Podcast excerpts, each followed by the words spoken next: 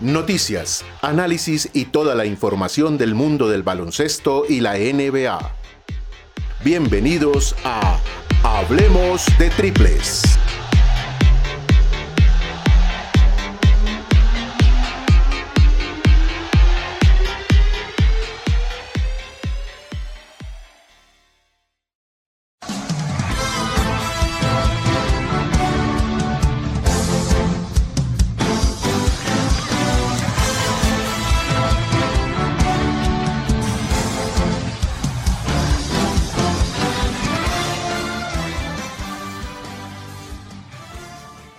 Tal? ¿Cómo les va? Mi nombre es Samuel Prieto y les doy la bienvenida esta vez a un episodio nuevo de Hablemos de Triples.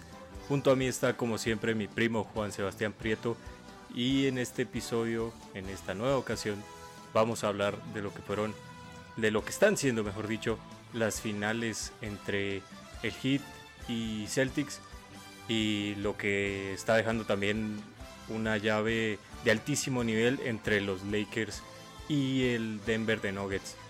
Recientemente terminó el juego 4, ventaja para Los Ángeles 3 a 1.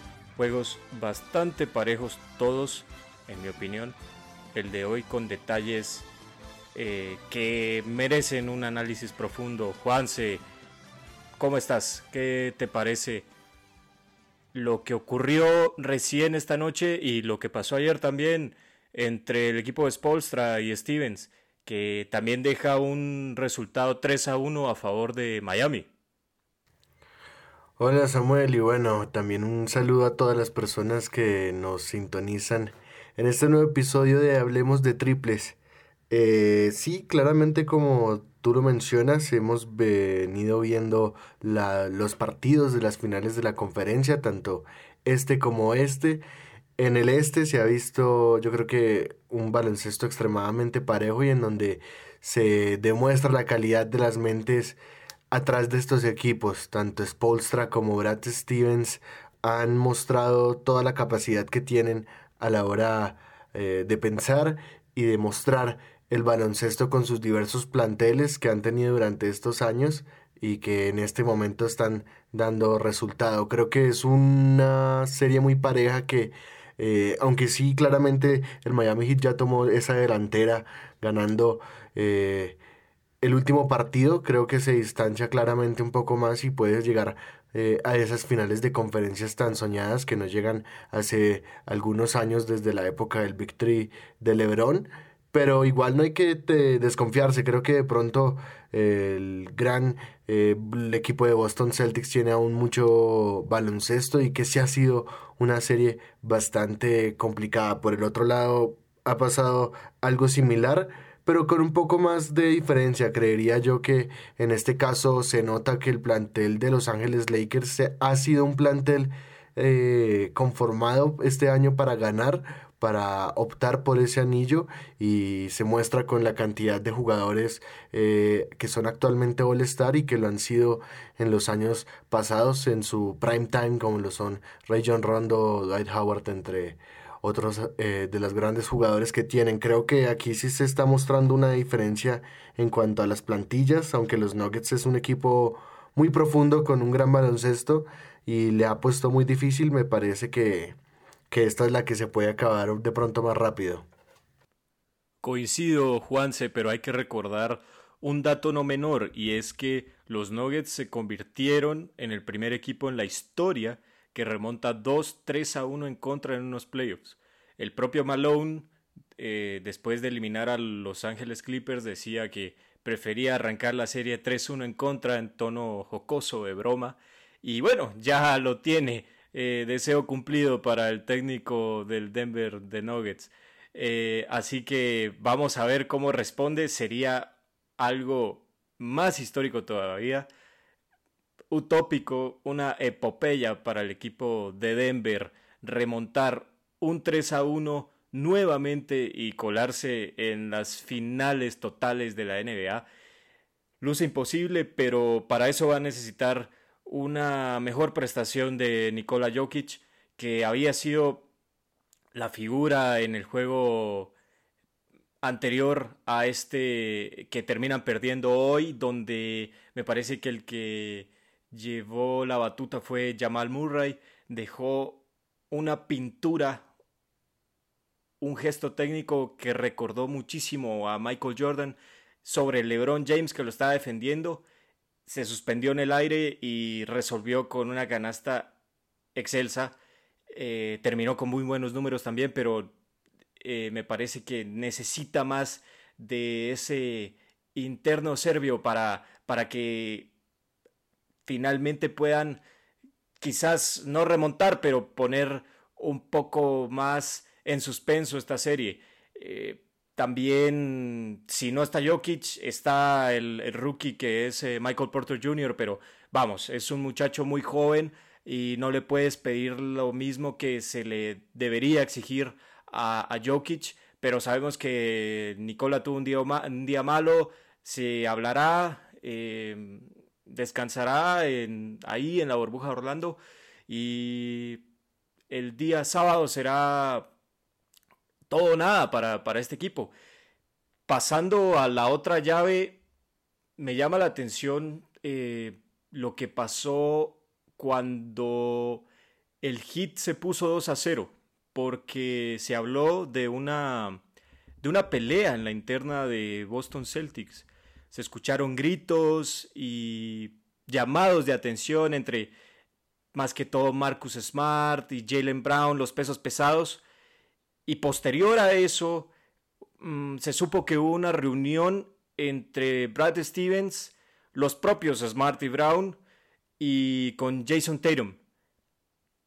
Finalmente parece hubo una reacción positiva porque ganan el juego 3, pero ayer vuelven esas falencias en las que me parece que si te fijas en el último cuarto creo que tuvieron cuatro o más robos, de, eh, perdón, pérdidas de pelota. Y eso no te puede pasar en el último cuarto si quieres ser campeón de la NBA. ¿Qué pasa en el equipo de Stevens, Juanse? ¿Por qué no se afianza? ¿Por qué no logra tener ese baloncesto bueno que sí ha mostrado, pero parece que le cuesta mucho cerrar los partidos o ser dominante o mantener esa, ese buen colchón de puntos que logran normalmente establecer en un partido, pero que después eh, baja los brazos y le remontan incluso como pasó con Toronto y como ha pasado con Miami. ¿Cuál es la falencia del equipo de Boston? Bueno, sí, eh, es claro que el equipo eh, de los Celtics tiene una gran capacidad ofensiva, pero en este momento creo que lo que hay que destacar y lo que se ha vuelto también ahorita en estas últimas finales y particularmente en esta final del este que se ha puesto como en tendencia o de moda es el volver a la defensa zonal, algo que en su momento fue considerado muy europeo, que en la NBA no se utilizaba mucho, siempre era defensa individual, hombre a hombre, y que ahorita eh, se ha vuelto a tomar y que principalmente el coach Spolstra es el que ha en, durante los playoffs y en especial en esta serie mostrado lo que es la defensa zonal que explicaremos después eh, claramente en nuestro podcast eh, perdón, en nuestras redes sociales, arroba HDTBasket en Instagram, algunos videos para que ustedes entiendan un poco más esto que hablamos acerca de jugadas y contenido un poco más técnico. Pero para explicar rápidamente qué es lo que ha pasado, eh, Spolstra ha eh, querido plantear un, un 2-3, por lo general es lo que juega, con los eh, jugadores perimetrales que son eh, por lo general Jimmy Butler y Jamal Crawford. Crawford es el que toma la función casi todas las veces de proteger. y de marcar cuando le queda frente o cerca de su zona a Kemba Walker ya que es muy bueno al defender el pick and roll y en general esta defensa al ser muy agresiva, al tener gente muy joven que puede de verdad eh, presionar rápidamente hacia el exterior, evita que un equipo como Boston que bota muchos triples, que logra hacer mucho, eh, digamos que pantallas ciegas a través de cortinas eh, fuera del balón, eh, logra estos espacios y trata de lanzar con la defensa zonal que han logrado hacer este equipo, principalmente con estos dos chicos afuera y tener por lo general a Bama de Bayo debajo del aro, cubriendo siempre la pintura, genera una gran cantidad de pérdidas, eh, de robos para el equipo y claramente eh, de tiros incómodos, que es lo que le ha pasado a Boston. Creo que no logran por lo general... Eh, llegar a esas jugadas que tienen acostumbrado y les ha costado. Al final fue curioso que en los últimos partidos pudimos ver a, los Celtics mostrando esa hora la defensa zonal en contra del hit y le ha funcionado. Eh, así que es bueno ver también la intensidad en defensa que se había perdido en los últimos años en la NBA, volver a, ver esa intensidad que por lo menos en los 90 era increíble y que se está volviendo a ver. Creo que es el principal factor y hay que analizar muy bien que Brad Stevens es una mente grandiosa y por algo es que ha logrado contraatacar y, y pudo, y pudo eh, tener estos resultados tan tan cerrados. Sí, no solo Brad Stevens, también el propio Spolstra. Son dos técnicos muy sensatos que no les tiembla la mano en hacer modificaciones de su pizarra. Lo hemos visto precisamente en esta serie, como ambos han modificado el, parado de sus equipos, sobre todo en, en, la, en la zona defensiva, ya lo mencionabas tú, la defensa zonal, Spolstra más que todo metiendo mano, intercambiándolo, haciendo más camaleónico, digamos, el, el, conjunto del hit. Pero también Stevens puede, puede sacar lo suyo y creo que más que todo por eso y por la calidad que tiene el conjunto de Boston, eh, el día de mañana todo puede pasar, no, no está nada sentenciado. Pero hay que hablar, sí, hay que hablar de un chico que se está llevando todos los reflectores. Y ayer se fajó con 37 puntos, si no me equivoco. Estoy hablando de Tyler Hero, el rookie de tan solo 18 años. Está dejando números muy interesantes de superestrella, futura superestrella. Y vamos a mencionar algunos que son los más relevantes.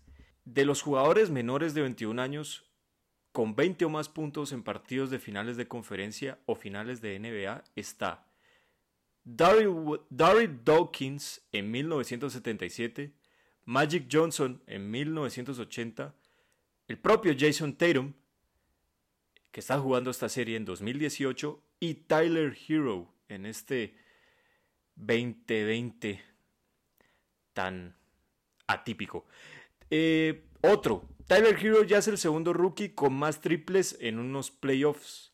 Es el que más hizo desde 1997. Más partidos consecutivos de 10 o más puntos por, para un novato en playoffs. El récord de momento lo tiene Alban Adams en 1976 con 19. Le sigue Jason Tatum en 2018. Gran serie esa de Jason Tatum.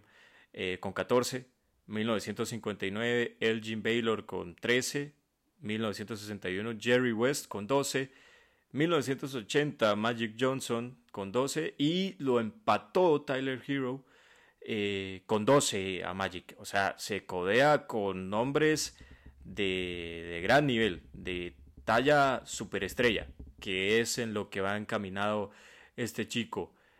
Acierto total de Pat Riley y de Eric Spolstra en confiar en él, en darle tantos minutos, porque viene desde la banca incluso, y lo que hizo ayer no tenía precedentes. Anotar tantos puntos eh, saliendo desde esa posición.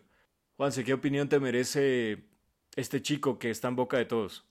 Sí, es, es impresionante y tienes eh, la razón al, mencionar a Pat Riley en el proceso de, de Tyler Hero ya que, bueno, él fue el, encargado de seleccionarlo en el draft, eh, recordemos, eh, logró hacer lotería, 14, si no estoy mal, la elección con la que lo eligieron, o la 13, proveniente de la Universidad de Kentucky, uno de los mejores programas de la NCAA, en donde han salido grandes jugadores que incluso eh, gran parte de las estrellas que se han mostrado en estos playoffs salen de esta universidad. Anthony Davis salió de la Universidad de Kentucky, bueno, John Wall, eh, de Marcus Cousins, que Kevin Knox ahorita un poquito más eh, reciente y eso ayuda a que vengan con buenos fundamentos desde la universidad y claramente no es un baloncesto tan fuerte ni tan competitivo. Para mi parecer digamos que formarse en Europa es eh, un poco más eh, apto para llegar a la NBA y mostrar todo tu potencial al, ya que se juegan con señores desde tempranas edades. Pero esto ha sido un gran acierto. Él ha llegado con mucha energía. También él venía de un papel similar en lo que hacía en Kentucky, salir con mucha fuerza a anotar puntos. Y creo que ese es su estilo. Creo que cuando un chico viene con tan tanta seguridad y viene a hacerlo, eh, digamos que con todas las de la ley, se puede decir que, que se las cree que va a meter cada uno de los tiros que lanza, pues al final de cuentas los termina metiendo y eso es lo que cambia o lo que determina a estas jóvenes promesas de que sean simplemente eso, una promesa que empiece de verdad a ser digamos algo más real, tangible y algo que el presente las franquicias puedan contemplar. Eh, una lástima también que Tyler Hero ni siquiera haya sido mencionado para el Rookie of the Year, que se lo llevó sin duda alguna ya Morant por todo el esfuerzo que hizo y que durante la temporada se echó a la espalda a los Grizzlies, pero por lo menos merecía un primer quinteto de rookies que tampoco se lo llevó, se estuvo en un quinteto de rookies el señor Zion Williamson que jugó como 29 partidos, eh, algo absurdo, y a Tyler Hero pues eh, lo dejan por fuera, algo que se nota que confirman una vez más que todos estos premios son un poco más de marketing que de baloncesto pero espectacular, increíble lo que hizo, 37 eh, puntos, o sea, simplemente ya pues, cuando un jugador anota más de 20 en unos playoffs se puede sentir bien, imagínate lo que está sintiendo eh, el señor Hero, que incluso eh, Jimmy Butler hace unos días, pues en el día anterior, ayer, entre ayer y hoy, salió una foto en la que estaba en el entrenamiento con, con la camiseta de, de High School, de Tyler Hero, ahí luciéndola, muy bien por el, por el joven eh, eh, no se puede decir novato, sino el joven eh, estrella, se puede decir ya de, los Miami Heat. Sí, en camino a ser una superestrella total con esos registros a tan corta edad y codeándose, con, repito, con nombres que dejaron una huella. Y si este chico sigue así, vaya que va a dejar y una muy grande. Mencionabas a Jimmy Butler, eh, que también le dedicó un posteo en Instagram al propio Hero después de ese enorme partido. Uno veía eh, post partido ya ahí en esas em, mini charlas que tienen con la prensa los jugadores en, en la duela, que se le tiraba eh, Dragic y le decía I love you Tyler y después el propio Crowder lo, lo abrazaba. Tiene todo el apoyo de su equipo, eh, lo consienten, lo miman porque sabe que es una joya que todavía tiene mucho por ofrecer a, la franquicia, seguro. Volvemos, nos quedamos en, en Miami porque quiero hablar de Jimmy Butler. Se le puede decir que es un resucitador de franquicias. ¿Por qué? Porque la última vez que los Bulls disputaron los playoffs fue en 2017. La última vez que los Timberwolves estuvieron en esta instancia fue en 2018. La mejor temporada de la década de los 76ers fue en 2019 y el Heat se encuentra en este momento en finales de conferencia por primera vez desde 2014. ¿Qué tienen en común estos datos? ¿Cuál es el denominador común? El señor Jimmy Boulder. ¿Qué tiene Jimmy que hace que se levanten las franquicias, Juanse? Es un jugador ya se le podría decir veterano, 31 años cumplidos hace no mucho, hacíamos mención en el, en el capítulo anterior, que encontró su lugar en Miami y que es aquí donde quizás esté más cerca de conseguir ese objetivo que es el anillo. Pero ¿qué tiene Jimmy? Aparte de ser un gran jugador de básquetbol, para levantar franquicias que quizás no han tenido los mejores recuerdos o presentaciones en el último lustro. Bueno, hay, hay que tener en cuenta eh, lo principal. Creo que ahorita que estabas hablando se me venían a la cabeza que en estos días eh, me salió por, por cosas de la vida una recomendación en, en YouTube de un partido hace muchos años en donde destacó Jimmy Butler eh, a nivel universitario con, con Marquette y en curiosamente en ese equipo también estaba Jay Crowder y los dos eran dos jugadores que pues la verdad tú no eras que esperaras mucho de ellos, sabías que iban a aportar, que eran buenos, pero que no se sabía si podían llegar a, este nivel de titular o competitivo en la NBA. Y son dos casos muy similares, eh, jugadores que en este caso vinieron de, digamos, de lucharla, de estar mostrando su capacidad defensiva y Jimmy Butler llegó principalmente con esa mentalidad y con esa fortaleza a la NBA, llegó a un equipo con Tom Tiberu en esa época en donde el señor tenía una clara mentalidad defensiva y le asignó a Butler esa capacidad de poder ser el hombre que corriera, que presionara fuerte, que robara balones y creo que eso es algo que necesita cualquier equipo, incluso si lo veíamos que hemos hablado varias veces del documental de las Dance, podemos ver cómo Rodman fue también ese pilar fundamental en el equipo al ser un jugador que siempre va a dar todo el esfuerzo a nivel defensivo. Esto es importante para cualquier franquicia y yo creo que es lo, lo, lo principal. Butler no es un jugador que quiera tampoco siempre la pelota, no es el jugador que tú esperas que vaya a marcar 50 puntos porque se queda un poco corto con recursos ofensivos pero es inteligente y es un jugador que siempre está aprovechando los espacios, cada oportunidad que tiene y por eso se han visto, digamos, el éxito en la defensa de zona que hablábamos ahorita y claramente esto ha generado eh, grandes oportunidades en el juego como lo vimos en el partido 2 si no estoy mal cuando roba una pelota casi al final del último cuarto y esto permite que el hit avance. Creo que su capacidad defensiva es un pilar para cualquier equipo en general que, que, que, quiera jugar baloncesto competitivo y que quiera frenar eh, a cualquier persona. Eh, siempre hay que ver en la defensa, creo que es algo muy importante para, como dicen popularmente, aspirar a un buen ataque. Totalmente, totalmente un jugador completísimo en ambas facetas, ofensiva, defensiva, y que en, en la burbuja y sobre todo en, en esta final y también en la fase previa ha sido determinante en los últimos cuartos eh, como tú mencionas, con robos de pelota cruciales, encestando, digamos, canastas que son precisas y que se necesitan invocar en, en, esa instancia de, juego y también generando faltas y incomodando en todo momento al rival. Playoff Jimmy, un nuevo mote. Eh, Dwayne, Wade, Dwayne Wade que se está disfrutando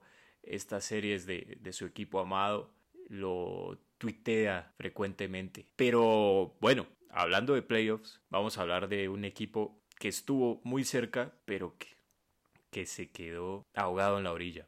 Sammy, antes, antes de, que, de que sigas, eh, no se me puede escapar ahorita mencionar antes de que terminemos esta, esta llave el gran esfuerzo de, de, de Marcus Smart, uno de los eh, jugadores más infravalorados de la liga. Como hablamos, este sí es un candado total. Eh, es el que organiza la defensa en los Celtics, es el que habla, el que cuando está mirando y, y, ve a alguien mal parado es el que lo acomoda, siempre está luchando, siempre está robando balones, hace tapas, rebotea, hace un poco de todo. Entonces, eh, felicidades por si de pronto no alcanza a llegar a las finales de la NBA, creo que se merece un gran puesto y que los medios vean mucho más al señor Smart.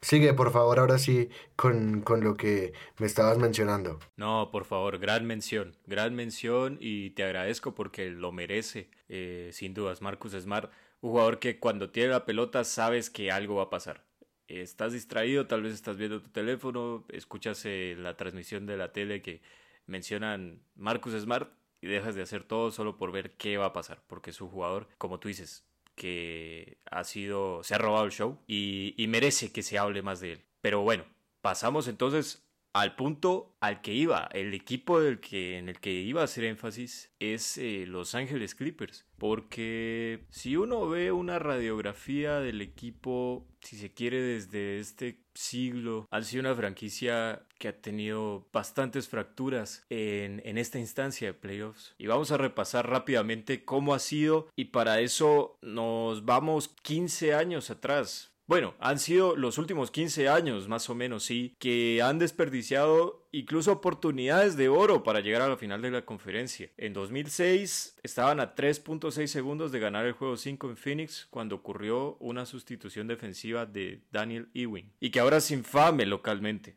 ¿Por qué? Porque Bell empató el juego con un triple sobre Ewing, Phoenix ganó el doble overtime y los Suns se, llevaron la serie en 7 juegos para llegar a la final de ese año. Más cerca, en 2013, los Clips tenían a Chris Paul, Blake Griffin, DeAndre Jordan y además una ventaja de local y la serie 2-0 a su favor sobre los Memphis Grizzlies. ¿Qué pasó? Perdieron los siguientes cuatro juegos por doble dígito y el equipo de los Grizzlies llegó a la final de la conferencia en ese año. Más adelante, en 2014, tan solo un año después, empataban a dos con el Thunder y tuvieron la oportunidad de llevarse el quinto partido en Oklahoma. 13 arriba cuando quedaban poco más de cuatro minutos. Estaban por arriba por dos con 14 segundos por jugarse y con la posesión del balón. La tenía Chris Paul, Intentó sacar una falta de tres tiros, pero terminó regalando la pelota y el Thunder fue el que recibió esa falta de tres tiros del propio Chris Paul mismos segundos después. No se recuperaron los Clippers y quedaron eliminados. Consecutivo 2015. Lideraron la serie sobre Houston 3 a 1 y cayeron los últimos tres juegos por doble dígito. Incluyó desperdiciar una ventaja de 19 puntos con 15 minutos por jugar en el juego 6. Y James Harden, la barba, la figura emblemática del equipo de eh, los Houston Rockets, estaba viendo el partido desde el banco mientras Josh Smith y Corey Brewer liquidaron el partido a punta de triples. En 2017 perdió los juegos 5 y 7 en casa ante Utah en la primera ronda de la postemporada. Y ahora, en este año 2020, que también fue desastroso para esta franquicia, eh, la decepción más aplastante contra los Nuggets. Te pregunto, ¿cuáles son las claves para que la, para que la franquicia perdón, por fin pueda conseguir el título, porque lo tiene todo ya, Juanse. Tiene un gran entrenador que es Doc Rivers, más allá de que tenga ya ese antirécord de que le hayan remontado dos o tres 3 a 1 en el último lustro, eh, un buen cuerpo técnico, grandes jugadores, Kawhi Leonard, Paul George, Subach, eh, Lou Williams, Pat Beverly, en fin, puedo seguir, pero cuéntame, ¿qué tiene que hacer? ¿Cuáles son las claves? ¿Qué es lo que pasa? está bajo un embrujo, ¿qué, qué, qué? Una maldición, no se entiende. ¿Qué pasa con el otro equipo angelino, Juanse? Bueno, creo que como tú bien mencionas, es un equipo que lo ha tenido todo y que tiene a través de los años, por lo menos en, los, en la última década, que fue en donde los Clippers se potenciaron a nivel de, de dinero y poder querer ser una franquicia un poco más poderosa en la NBA porque la verdad nunca fue un equipo que tú vieras que ibas a apostar por, por este equipo a que ganara el título de la NBA o ni siquiera pensabas que, que llegara a los playoffs en lo que era eh, 90 e incluso años 2000. Llega el 2010, llega Chris Paul, eh, Blake Griffin con el draft, las cosas lo hacen muy bien y como tú dices, me acordé eh, de ese 2015 en donde tenían un gran equipo, los que, tú ya mencionaste, el quinteto de Paul, eh, Jamal Crawford, estaba Matt Barnes, si no estoy mal, como alero, un gran defensor también, experimentado de muchos años, Blake Griffin y de Andre Jordan y desde el banquillo venía el gran JJ Redick a meter puntos. Era un equipo muy completo y que Doc Rivers eh, lastimosamente pierde entre unos un buen equipo de los Rockets que en ese tiempo para que veas cómo iba cambiando las cosas en la liga. En ese entonces los Rockets tenían para esa serie a Dwight Howard como pivot titular. Josh Smith, que ya no juega en la NBA, era su alero titular también. Como tú dijiste, Corey Brewer ya retirado tampoco juega. Las cosas han cambiado, pero los, Lakers, perdón, los Clippers aún no ganan.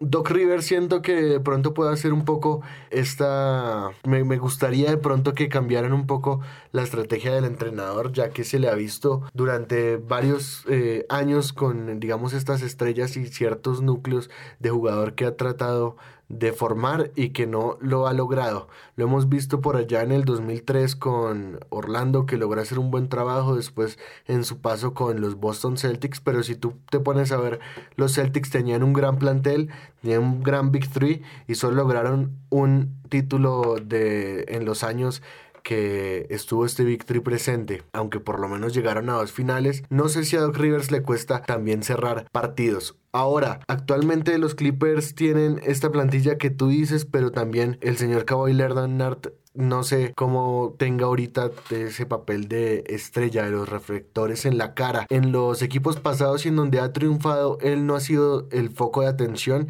ni la persona que tiene que tirar todos los tiros o por lo menos que la gente espera que él sea el que gane. En el equipo de los Raptors era tú tenías un sistema completo que funcionaba muy bien y que tenías a Kawhi Leonard como parte de ese sistema que te iba a aportar buena defensa y que te iba a aportar puntos, pero no era la estrella del equipo y pasó lo mismo con San Antonio cuando llegó a ser MVP de las finales. Tenías a Tony Parker y a eh, Tim Duncan y Manu Ginobili que eran los que iban a tomar los tiros importantes y tenías ahí a Kawhi como ese jugador de rotación que es muy bueno pero que de pronto no sé si sea el indicado para llevar las luces de este equipo. Esperar qué es lo que pasa, eh, yo creo que no tienen opción de, de tratar de renovar la plantilla porque tienen, eh, no tienen opciones de draft, eh, las cambiaron todas eh, para tratar de mejorar en este último periodo de, de transferencias. Así que les toca, les toca apostar por este núcleo que tienen, les toca apostar por los jugadores, por Kawhi Leonard y por esta gran plantilla que por favor eh, logren tener química y bueno, si sigue Doc Rivers, pues que siga con este baloncesto que a final de cuentas pues sí le ha logrado y le ha dado frutos en su carrera como entrenador. Correcto, Juanse. Muy completo y sí, creo que se le puede cuestionar a Doc Rivers por lo que tú ya mencionabas. Ha tenido grandes planteles, pero quizás se le puede haber exigido un poco más y lo que yo también comentaba, ese antirécord de haber desperdiciado mm, ventajas relativamente cómodas. Entonces, vamos a ver, porque también hay rumores de que podría desmantelarse su, su cuerpo técnico, ya que el señor Tyron Lue está sonando para, para varios equipos, entre ellos los Rockets o Indiana. Así que vamos a ver si decide continuar siendo la mano derecha de Doc Rivers o elige hacer su propio camino en una nueva franquicia. Eh, creo que ese sería ahí el único lunar del equipo pendiente porque sí, no tiene ninguna opción de draft y tiene que apostar por un plantel muy completo, pero que le faltan cinco para el peso. Así como lo detallamos, no es solo cosa este año. Viene siendo ya algo más de, de largo tiempo, de varios años, más de una década, sufriendo en esta instancia.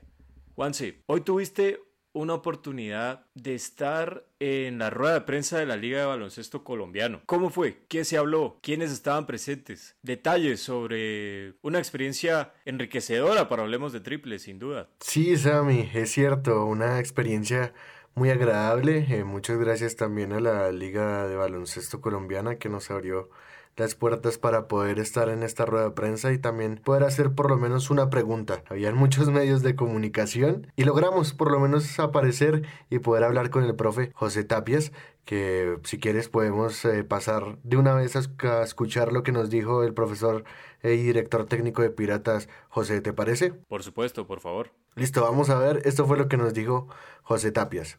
Hola, muy buenos días para todos. Eh, Juan Sebastián Prieto para Hablemos de Triples.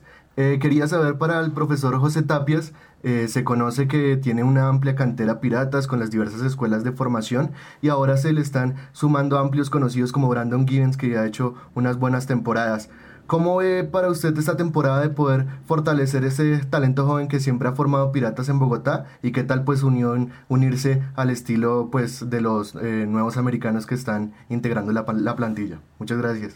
Muchas, muchas gracias por la pregunta. Sí, efectivamente, eh, no se ha hablado de, de, que existe dentro de la reglamentación de la, de la liga que cada equipo debe tener un jugador sub-21 eh, la federación lo ha planteado pensando en las competencias internacionales eh, y nosotros pues no somos ajenos y por ejemplo tenemos un jugador que es del club, que viene de nuestra cantera, que es David Blanco. David Blanco es un jugador que suple la, la, la, la plaza de sub-21 ha sido subcampeón de Juegos Nacionales con el profesor Tomás Díaz y la representación de Cundinamarca, es de nuestro registro y estará en la burbuja. Pues nosotros lo que queremos esencialmente es a partir de esa estructura que tenemos de jugadores que han estado con nosotros varios años, eh, poder, digamos, eh, minimizar el tiempo que se necesitaría para, para ganar en química y, en conocimiento técnico, táctico y de preparación, lo que por lo menos todos vamos a, necesitar porque el tiempo ha sido muy corto. La idea esencial de todos es hacer una muy buena liga y la nuestra pues no va a ser ajena a esa circunstancia. Queremos presentarnos de la mejor manera y tengan y siéntanse bien la, la, nuestros aficionados, la gente que nos sigue, que nos ha seguido a lo largo de todos estos 25 eh, años, que vamos a tratar de hacer lo mejor para que el equipo tenga una muy buena representación o presentación en la liga en Cali. Bueno, ahí teníamos eh, al profesor. Eh, yo le preguntaba por lo que era, como ya escucharon, el proceso de los jóvenes de la cantera que para mí es muy importante para tener a futuro un buen baloncesto colombiano. Pero para poder eh, darles información de lo que tuvimos y de cómo va a ser esta nueva temporada de la Liga de Baloncesto Colombiana, un gran plus que tiene es que lo va a transmitir el canal direct, eh, perdón, el canal Win Sports, el cual es eh, el canal de, deportes colombianos, en donde aquí en Colombia se transmite para que también, pues, eh, eh, los que hemos tratado de seguir el baloncesto colombiano anteriormente sabemos que era difícil, que no había mucho televisión, que si querías saber te tocaba un poco investigar más allá. Así que ahora al tener esta opción, pues es brutal para todos los aficionados de la pelota naranja en Colombia.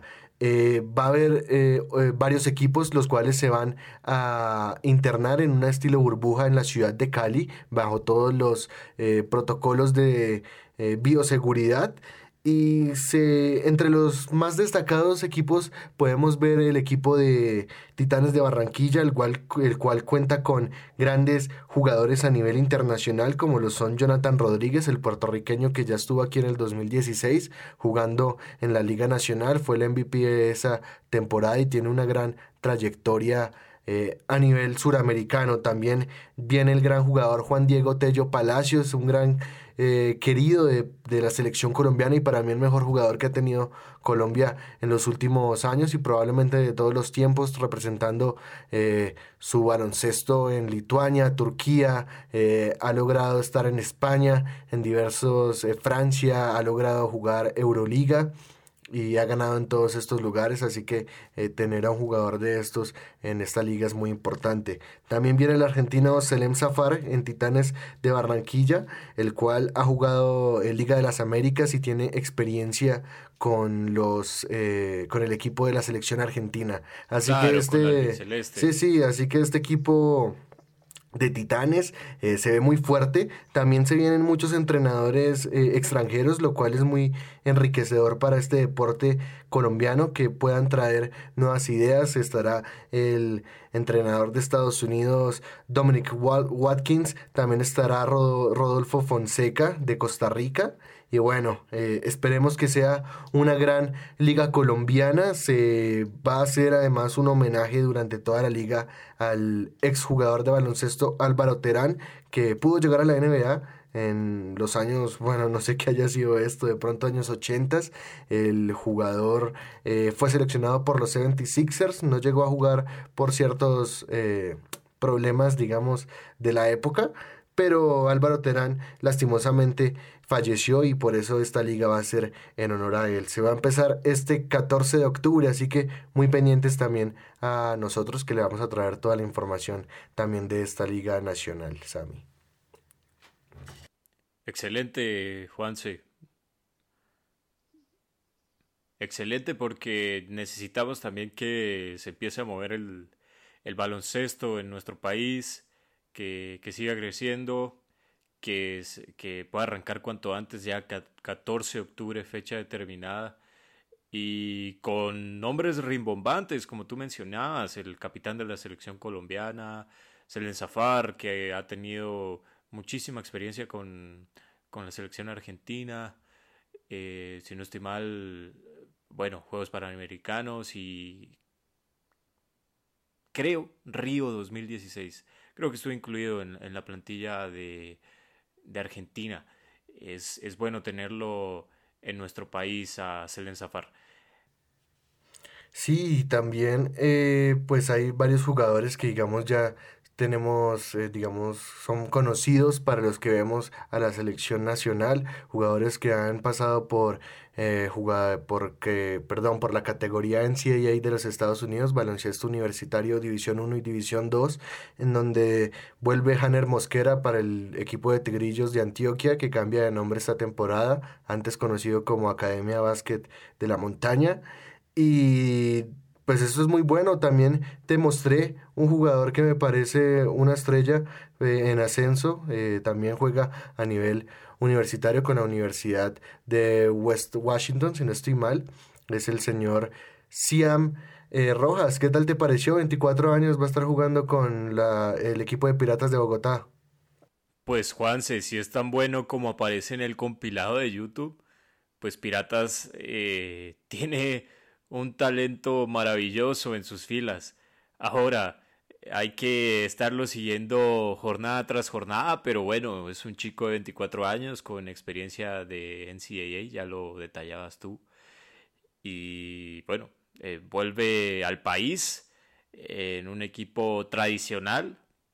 Vamos a ver cómo, cómo explota, esperemos, ¿no? Porque se detalla, se dislumbra que el chico tiene talento, pero no, no, no, no sabría decirte si es un paso atrás en su carrera estar en Piratas de Bogotá ahora. Solo el tiempo lo dirá, pero es un muchacho que hay que hay que ponerle la ficha y hay que tener los ojos muy atentos a lo que pueda realizar Cian Rojas guarden el nombre porque puede ser una de las revelaciones del torneo. Juanse, vamos llegando al final, pero antes eh, cerramos con un par de noticias rápidas.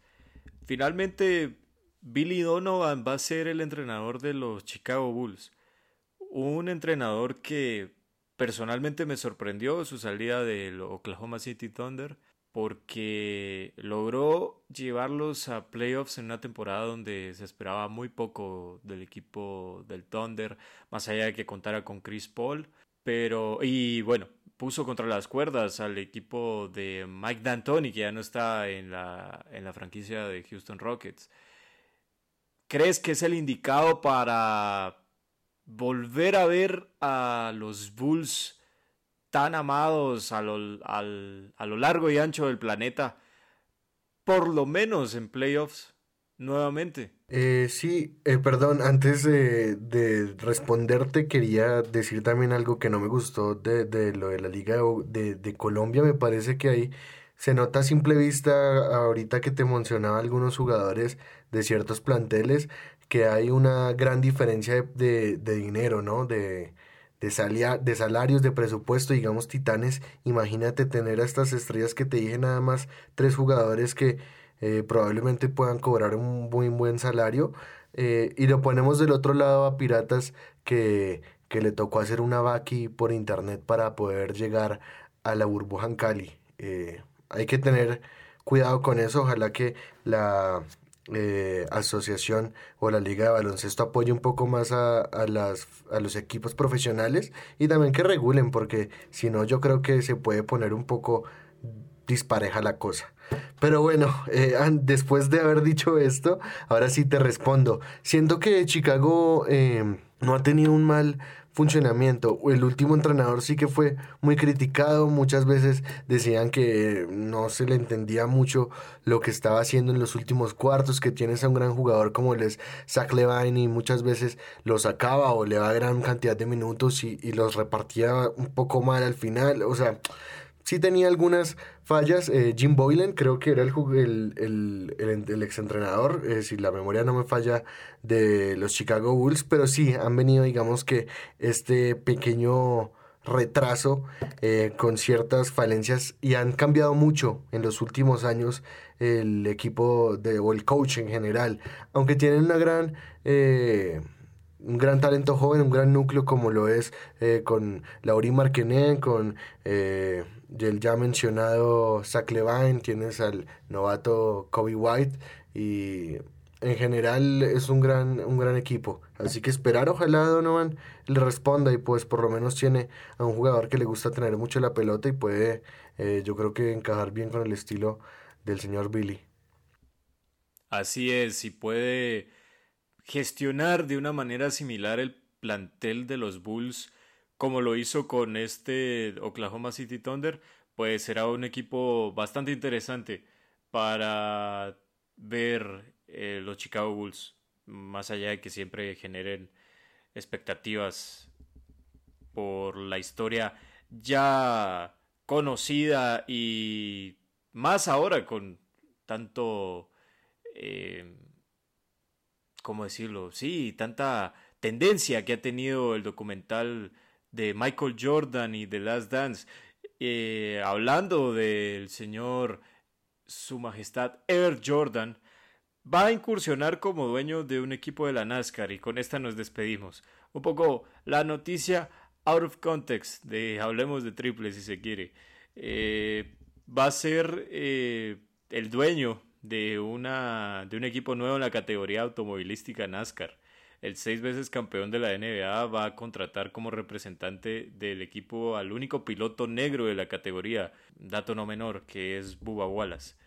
Es también un poco, digamos, tratando de dar un mensaje como el que se está esparciendo en la NBA, ¿no? De, de igualdad, de apoyo a una comunidad segregada o marginada. Hoy por ejemplo, veía las reacciones de varias figuras del deporte internacional estadounidense y entre esas, por supuesto, más que todo, mayoría de basquetbolistas por eh, la resolución del asesinato de Breonna Taylor. Se ve que están muy implicados, eh, sin dudas, muy involucrados en la lucha social, en ser una voz eh, y en invitar a los jóvenes que voten en las próximas elecciones en Estados Unidos el próximo noviembre, porque es importante que la comunidad joven más que todo se interese en participar y la, los jugadores de la NBA lo saben, eh, invitan, eh, eh, saben que tienen una voz de peso importante y serán escuchados y los invitan justamente por eso y creo que Jordan también quiere generar algo similar incursionando a, al señor Bubba Wallace en este nuevo equipo de la NASCAR para los amantes del automovilismo que también nos escuchan, pues ya lo saben, eh, Jordan va a ser de incursionista en esta categoría. Muy bien, pues buenísimo lo que tú dices, tratar también de tener el, el mensaje de igualdad con esta eh, innovación que yo no sabía, que lo que tú dices de que no habían pilotos eh, de raza negra en, en, en, la NASCAR, pero bueno, no, no, no hay ningún problema, me parece genial que ahorita él lo esté Precisamente, perdón, perdón que te interrumpa, Juanse, precisamente Luis Hamilton, por eso alza mucho la voz en, en el lado de la Fórmula 1. Porque también tiene la, la, oportunidad de hacerlo y además es el mejor indiscutido en la actualidad y uno de los mejores de la historia. Así que es bueno que también la categoría NASCAR, de la mano de, más que todo de Michael Jordan, no tanto de Bubba Wallace, que bueno, ya alguien me corregirá o, me dirá que estoy hablando pavadas, pero desconozco de, su capacidad como, sí, sí, sí. Como piloto, pero me, imagino que Michael Jordan, más allá de la intención social, también sabrá que, que tiene algo para ofrecerle eh, en la pista pero la, figura es, Michael, sin duda. Y vamos a ver eh, qué, pasará. Una, una, tarde de, o tarde-noche de, lunes, me parece que es esta categoría que corre el lunes-martes, pues si no hay NBA o, u otro deporte por ahí para ver, eh, ponemos la NASCAR y, vemos a Bubba Wallace, a ver cómo le está yendo al equipo de, Michael en el automovilismo. Sí, eso está buenísimo, que ya le hemos visto a Michael eh, eh, invertir en los en la NBA, también en equipo, en los Hornets, en los Charlotte Hornets, y bueno, al parecer le gustan mucho los deportes y esto se nota con, con esta nueva adquisición. Así es, Juanse. Ya, ahora sí, para despedir, nuestro tradicional sección de la leyenda de la semana. ¿A quién me traes hoy? Bueno, Sammy, pues como tú lo dices, para volver a recordar esos buenos tiempos y que nuestros eh, oyentes puedan eh, también aprender un poco más de lo que fueron estos buenos jugadores, pues nuestra leyenda esta vez es... Jugadores que marcaron la historia del deporte por su magia, técnica y carisma. Presentamos Salón de la Fama, Hablemos de Triples. el señor Kevin Garnett, eh, nacido en 1976, un 19 de mayo, este jugador logró disputar 21 temporadas en la NBA, uno de los grandes. Eh, fue además eh, un jugador, o por lo menos se puede decir que se convirtió en el primer jugador en saltar desde el high school a la NBA en 20 años. Desde ese entonces no había pasado. En este, pues actualmente eso no se puede hacer, hay que pasar por universidad o por lo menos ser profesional en el exterior internacionalmente, pero antes sí se podía saltar del high school, del colegio a la NBA y Garnett fue el primero en 20 años en hacerlo. Logró ser 15 veces All Star, además de ganar el campeonato de la NBA, el MVP de la temporada y además el MVP del All Star. También logró conseguir el premio al mejor defensor del año y ha incluido pues claramente una cantidad de mejores quintetos de la liga y defensivos. Eh, recordemos que este jugador fue al inicio eh, drafteado por los eh, Minnesota Timberwolves, en donde él fue el gran pilar en esta década de los 90, inicios de los 2000, pero después el señor eh, en el 2007 dejó la franquicia de Minnesota con un gran traspaso en el cual batió un récord en la NBA, ya que la, los Minnesota Timberwolves recibieron la impresionante cantidad de cinco jugadores, entre ellos Al Jefferson, Ryan Gómez, Gerald Green y dos selecciones del draft por el señor Kevin Garnett, que llegó a Boston y logró hacer su cometido, ganar el campeonato de la NBA. Uno de los jugadores que sin duda alguna puede estar entre los cinco eh, mejores, eh, o por lo menos diez de toda la historia, eh, y claramente entre los dos, sin duda alguna, de los mejores ala pivots de toda la historia. Para mí el mejor es Kevin, es, perdón, Steve Duncan, pero Garnett siempre estará ahí al lado. Un gran jugador, hielo cuando lo necesitaba, pero siempre candente en la pista, reacciones fuertes, rebotes a por montón y siempre hay que recordar la gran carrera de Kevin Garnett. Sin duda, una leyenda de la NBA y que últimamente se le vio en la pantalla grande.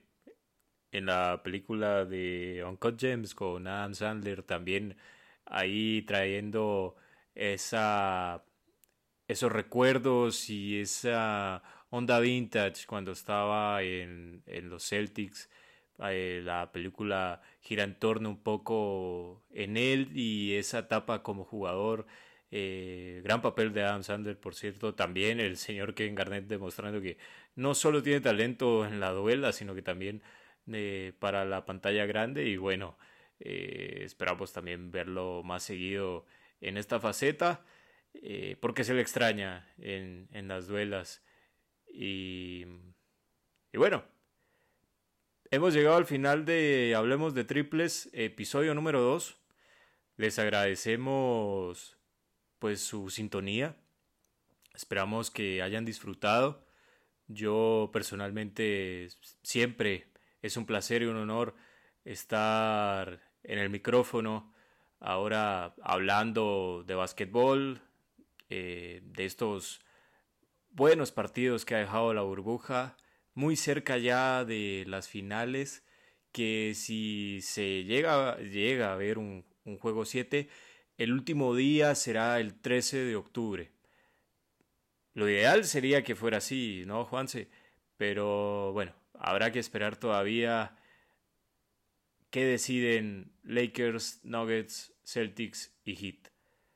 Yo me despido y los dejo con la voz de Juan Sebastián Prieto y sus palabras de salida. Bueno, muchas gracias Sammy y claramente pues gracias a todas las personas que nos escucharon en este podcast y que se conectan cada semana para escucharnos y para poder analizar junto a nosotros toda la acción de la NBA. Nos vemos en otro episodio y pues muchas gracias por escucharnos, gracias Sammy y pues nos vemos en la próxima. Gracias Juanse, hasta la próxima. Un abrazo para todos.